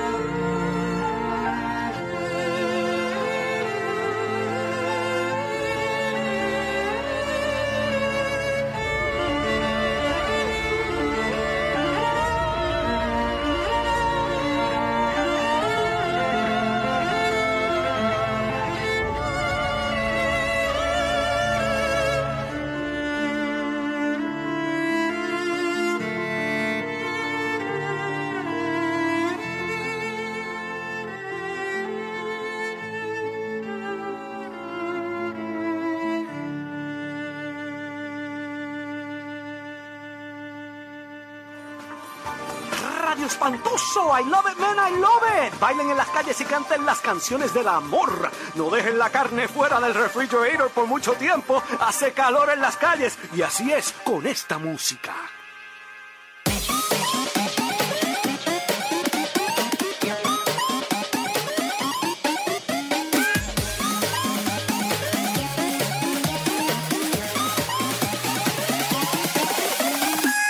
Japón, ese país que nos horroriza y al mismo tiempo nos hace sentir mejor persona.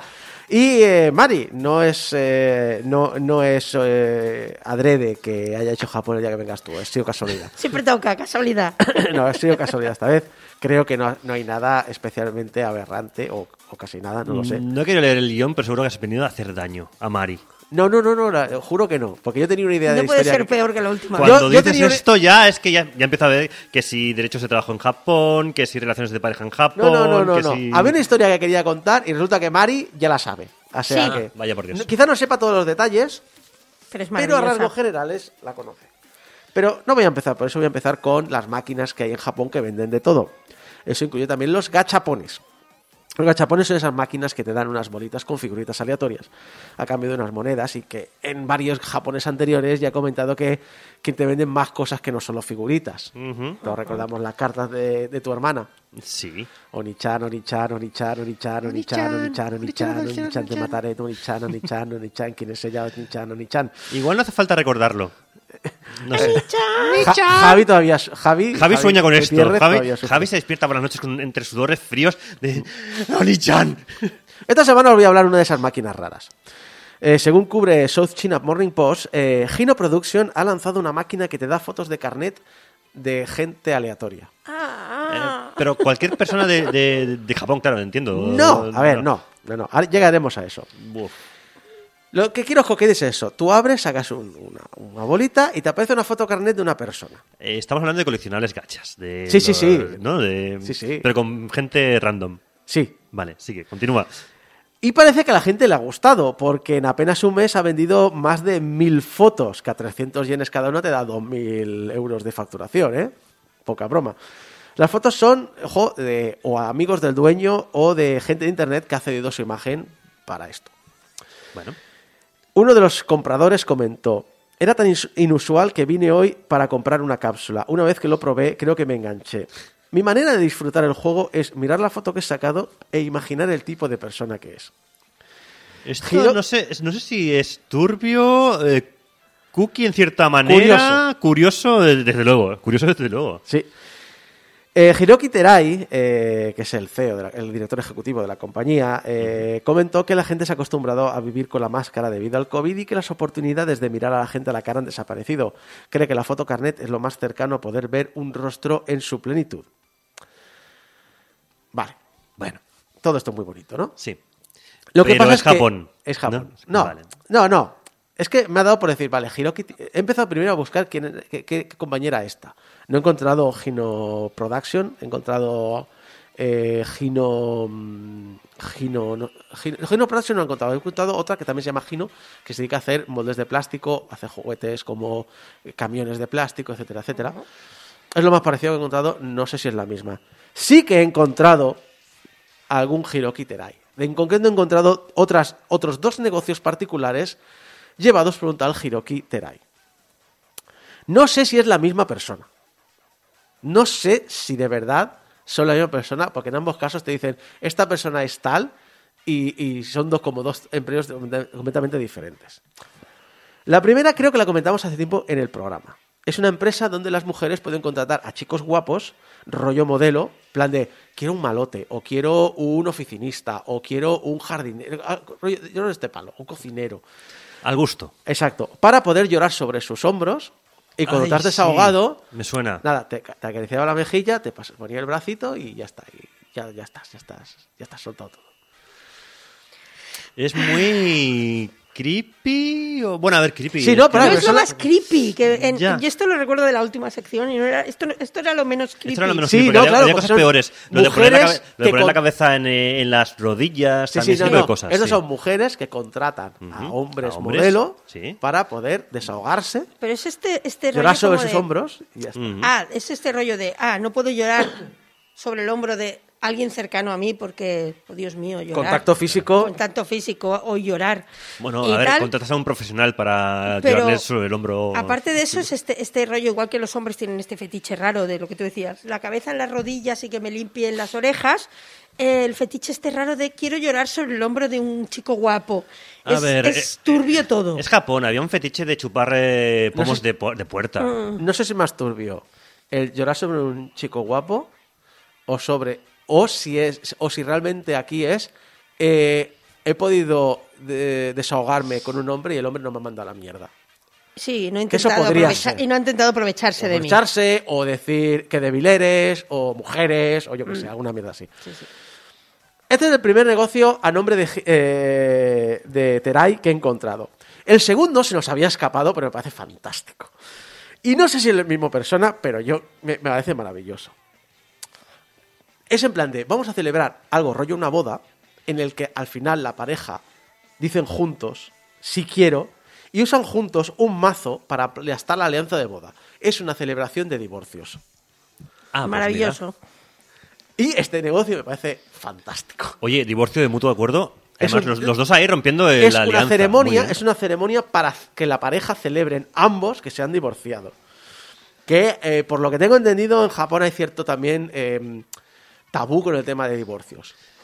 Eh, entonces es un poquito como darle la vuelta, ¿no? En plan de, pues yo no. Yo quiero alegrarme y, y- y celebrar y romper los dos juntos. En plan de, los dos por fin estamos en- eh, de acuerdo en algo. Hay que romper esto. ¡Pah! Tú te ríes Y mucho, pero no sé si te acuerdas que te comenté no hace mucho el tema de un negocio que anda por aquí, por España. Sí. eh, Madrid y me parece que se ha también a Barcelona, que es el del divorcio express, pero en, en furgoneta.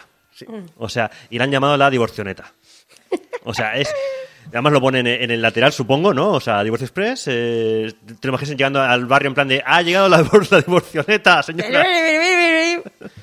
Pero bueno, En fin. eh, Japón- sí. Japón. Esta primera noticia es un poquito para hablar de que estamos todavía en, en un mundo de, de COVID. Ahora os quiero hacer otra noticia. Eh, un caso sí que un poquito más grave. eh, Para daros otro, otro punto de información sobre sobre la sociedad japonesa, ¿vale? La policía japonesa ha descubierto recientemente que han perdido la información personal de 38 ciudadanos.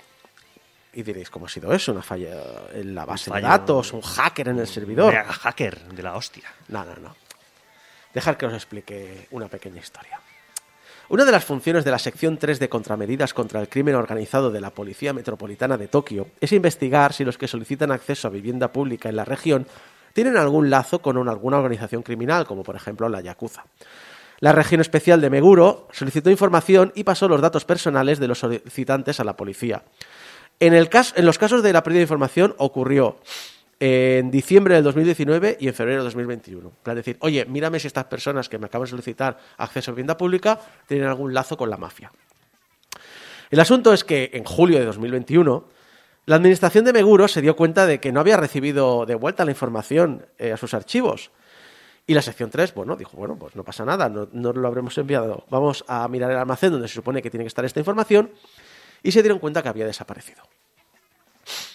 Eh, la organización ha pedido disculpas por lo ocurrido, que harán un repaso de procedimientos con el personal para ver que esto no vuelva a ocurrir, etcétera, etcétera. Vale. Ahora mismo os estáis preguntando, si esta información que yo os avanzo es en formato electrónico, ¿cómo se ha podido perder? Si esta información es en formato electrónico, ¿cómo se ha podido ¿Cómo, cómo? ¿Cómo, cómo? Bueno, porque estos datos no se traspasan y almacenan por la red. Nada de nubes, nada de inventos modernos parecidos. Eso es para modernos. Los datos que guarda la administración y que se traspasan entre ellos y que maneja la policía Ajá. se almacenan en disquetes. Disquets. eh, a ver, espera. Eh, ¿Hablamos de disquets de los de cuadraditos? ¿O incluso los floppies? ¿O no, me- o no hace falta que me vaya tan para atrás? Yo creo, yo, no, no, no- no han dicho en qué formato, espero que tres y medio. Tres y medio, por favor, que no Pero- sea cinco y... O, o mini, o mini disc, que también podría ser, que se usaba. Pero un poco. Minidisc aún tiene un pase, porque Minidisc mm, creo que en Japón pegó bastante. Ya, ya, ya. Por el tema de que era de... ¿Era de Sony el formato? Disquete. Bueno, no sé. El Minidisc. No, no, el ya, pero es que todavía yo me he quedado ya en el Sí, disquete. sí. o sea, Esta gente está en el Windows 3.1. es, es como, y luego los guardarán en, en archivadores. Sí, Claro, en las, O sea- tías- las disqueteras que tenías ahí. sí. Con el Los- Monkey Island en 40 disquets. Los que habéis trabajado en la administración pública española siempre decir, jajaja, que atrasados que estamos, no.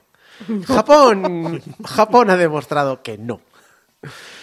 Y estas dos noticias las he puesto primero para daros un poco de perspectiva a lo que ha ocurrido eh, en la siguiente historia.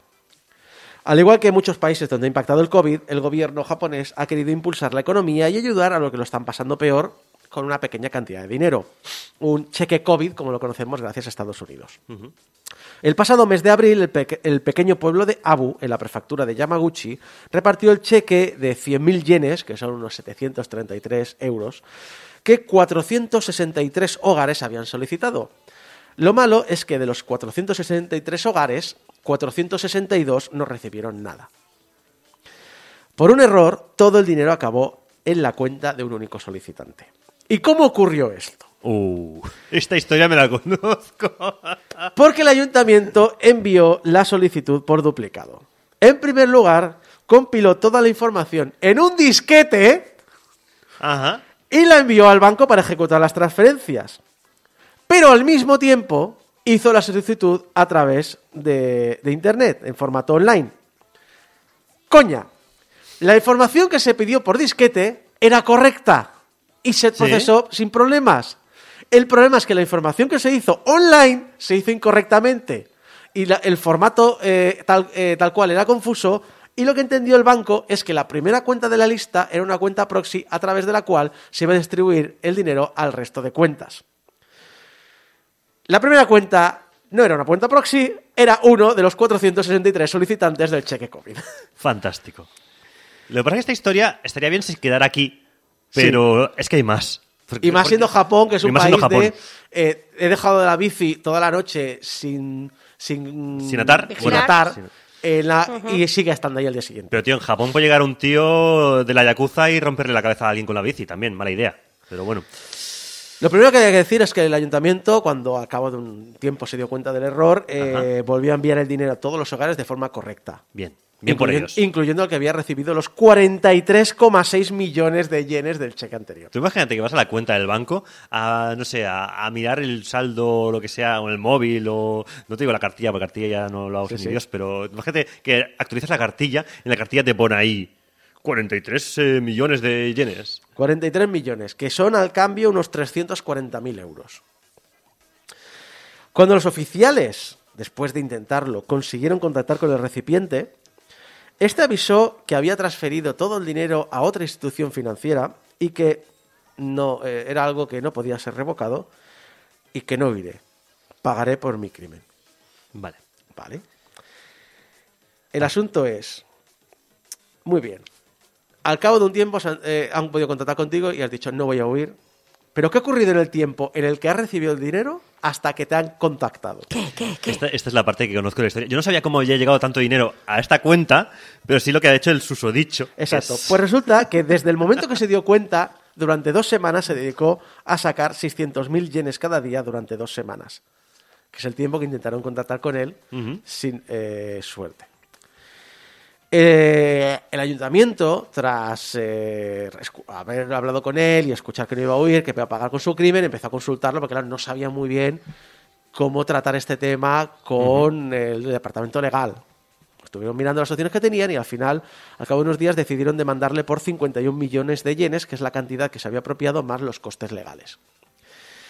Lo malo es que durante este proceso, desde que contactan con él hasta que deciden tomar las, eh, la, la denuncia, el hombre vació por completo su cuenta corriente, dejó su trabajo, abandonó su casa alquilada y desapareció.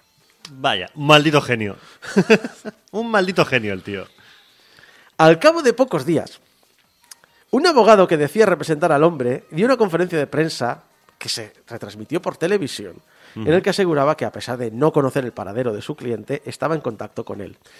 La conferencia la ha podido ver así por encima y es un poco turbia porque las cámaras enfocan del cuello para abajo del abogado.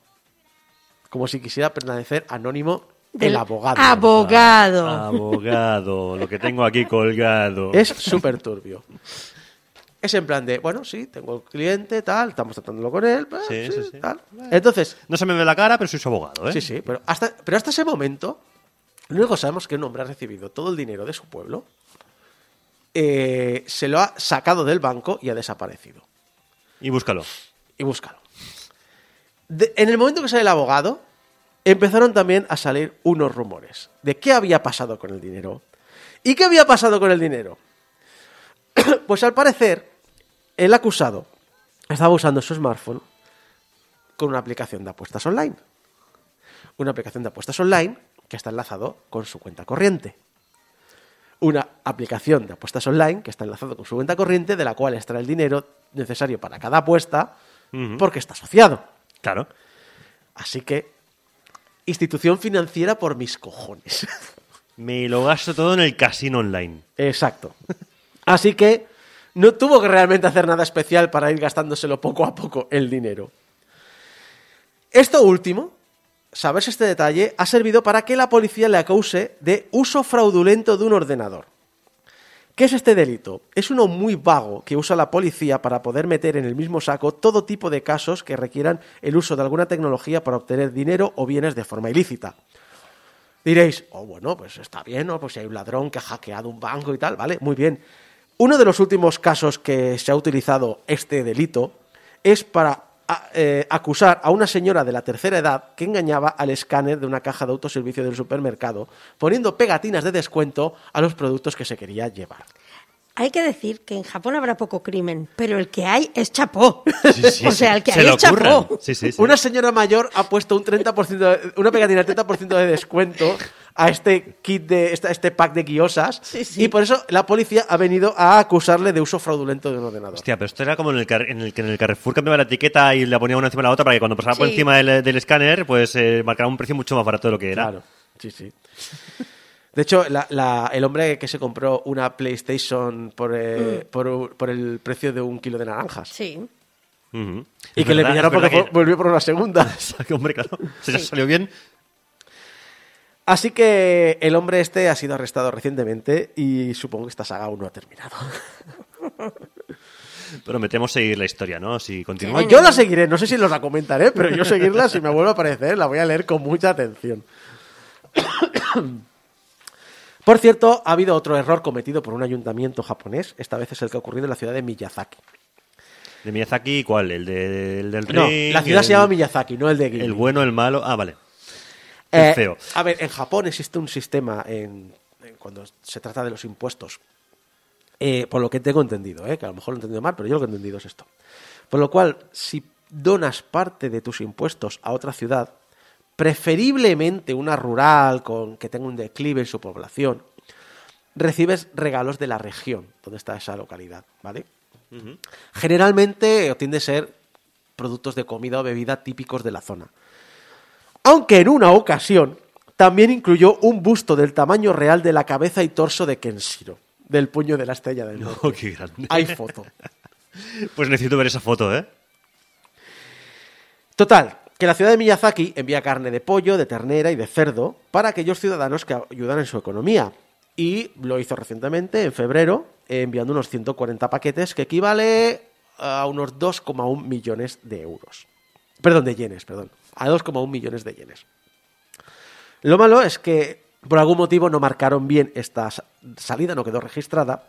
Y cuando el 15 de mayo hicieron una segunda remesa, eh, pues resulta que entre la, nueva remesa también incluyeron los 140 paquetes que no se habían marcado como enviados.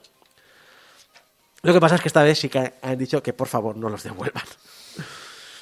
El grupo encargado de realizar estos envíos ya ha comentado que como error suyo se harán cargo de los costes de la carne y del envío y ha enviado un correo electrónico a todos los recipientes para pedirle por favor no devuelvan la carne ya que sería un desperdicio de comida y que en su lugar disfruten de ella. Que no me parece mal. Siempre la hablamos de, de la España vaciada y demás y ayudar con impuestos a ciertas regiones para que puedan seguir teniendo un... También hay que decir que es un país muchísimo más de- eh, liberal y de derechas que España. Es decir, en principio está dependiendo de la buena fe de la gente y no de un sistema organizado para Aquí se supone que ya está Mantener. organizado. Exacto. Pero Se que supone. es un incentivo interesante que no conocía y me ha parecido muy curioso. Lo de la estatua es porque la ciudad eh, que envió la estatua es sede de una empresa que se dedica a hacer moldes y esculturas muy famosa, muy, muy mítica de, de Japón. Y eh, por eso incluyó entre el catálogo de productos que podías pedir, podías pedir esta estatua. Ah, Eso sí, para llegar a poder pedir esa, creo que eh, estábamos hablando de un rango de unos 10 millones de yenes o una cosa así. Es decir, que ser muy pudiente. O juntarse todo el pueblo y decir, vamos a enviar eso, que queremos la estatua de Kenshiro en mitad del pueblo. Es muy chula y yo creo que en mitad del pueblo quedaría de puta madre. Eh, ¿Por parece qué, por qué como no la pones de- ese ejemplo aquí? O sea, yo quiero esa estatua también aquí de...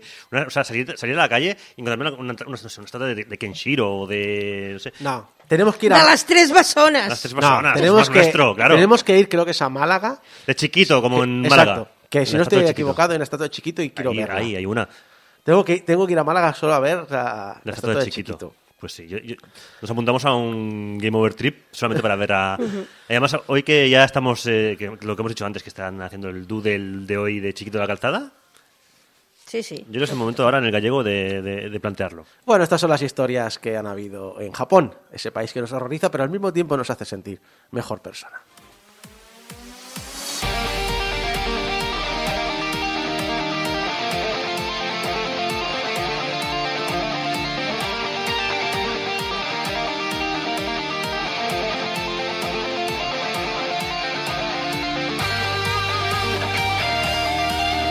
Y hasta que llega el programa 749 de Game Over. Muchas gracias al equipo que me ha acompañado, Mari Puello. Jeco e. Isabel se veo de ustedes.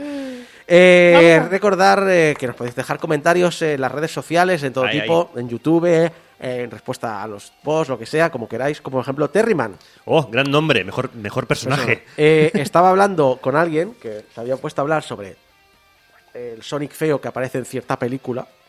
¿Se No quiero- no quiero- no quiero chafarla. no, chafamos, vale. No voy a chafarla. Sale Sonic Feo en una película. Sale Sonic Feo en una película y y alguien decía, oh, yo quiero un Sonic feo, una serie de este en el que intenta hacer cosas y le salen mal y acaba en el mundo de las drogas con su amigo Tiles y tal. Y entonces Terryman le respondió, ¿no estarás hablando del mitiquísimo Sonic de Game Over, de la mano y voz del gran David Saeva? Porque creo que lo hemos pensado todos. Tendría que ponerle el voz sí o sí. Sí, o sea, yo no sé cómo han fallado este tiro. La- no sé, no sé, no voy a decir ni, ni la productora de la película para que no Sí, sí, sí. tal, pero hombre, yo creo que Mítico. necesitábamos que ese personaje tuviera ese doblaje. Fons, Fons. No sale, a ti te sale Nuñito. poquito, sí, es verdad, me sale un poco nuñito la calzada. Una cosa, eh, alguien nos comentó la semana pasada eh, que hubo tiene problemas de- para descargarse el podcast por iVoox. Por lo que he podido entender es eh, cuando haces el descargar como clic derecho. Yo lo he probado eh, y en el Chrome es cierto, me da un error. Me dice, no se puede realizar esta descarga porque es, eh, no es fiable. Si haces en la pestaña y le dices descargar, de todos modos, te lo descarga. Creo que tiene algo que ver con el HTTP, HTTPS, que nunca he conseguido configurarlo bien en el servidor de Game Over. Sospecho que tiene que venir por ahí. Se puede descargar de la web. eh, en iVoox puedes, en el navegador, cuando estás en iVoox, puedes forzarle para decirle no, no, descárgamelo. Así que lo siento e intentaré a lo largo de estos meses pelearme con la técnica a ver si consigo arreglarlo. Por ahora, y digo que si tenéis este problema, que sepáis que, que ocurre esto. Pero recordad que nos podéis ayudar a que el servidor de Game Over siga online durante muchos años en portalgameover.com barra donaciones. Si vais a portalgameover.com barra donaciones, todo el dinero que donéis va directo a nuestro proveedor y nosotros no lo tocamos. Así que simplemente lo descuentan cuando nos hacen la factura anual. Y bueno, eh, si falta algo ya lo pongo yo de mi bolsillo, pero si me podéis ayudar a pagarlo, pues os lo agradecería mucho. Recordad que en las redes sociales estamos siempre como Portal Game Over y que nos podéis escuchar pues en todos lados, en YouTube, en la radio en directo, en radiodespí.com, En Spotify. en iTunes, en vuestro programa de podcast favorito, en Spotify. En YouTube hoy no nos han podido escuchar al principio, en pero bueno. en YouTube, pero ya subiremos el podcast. Eh, estamos, bueno, estamos en lo que queráis. Y que nos podéis enviar vuestros mensajitos de amor a público.portalgameover.com y vuestros mensajes de odio a, por favor, que Saeva doble al Sonic Feo arroba favor. portalgameover.com y que os suscribáis a YouTube. Eso, ¿cómo, cómo vamos esta semana, Isaco? Pues esta semana hemos ¿Cuánto hemos subido? ¡Vamos! perdido un suscriptor. ¡Qué bien! ¡Eh! O sea, hemos perdido o alguien con criterio, con criterio o un buen ruso, ¿no? Exacto. Además, al contrario que otras veces que dices, "Ti- he, he ganado un suscriptor, pero ves que hay dos, menos dos, dos, dos. Esta semana ha sido 0, 0, menos 1, 0, 0, 0, 0, 0. Bueno, pues, o sea que Gente con criterio, ha entonces. sido clarísimo. Nos vemos la semana que viene, programa 750 de Game Over. Hasta entonces, adiós.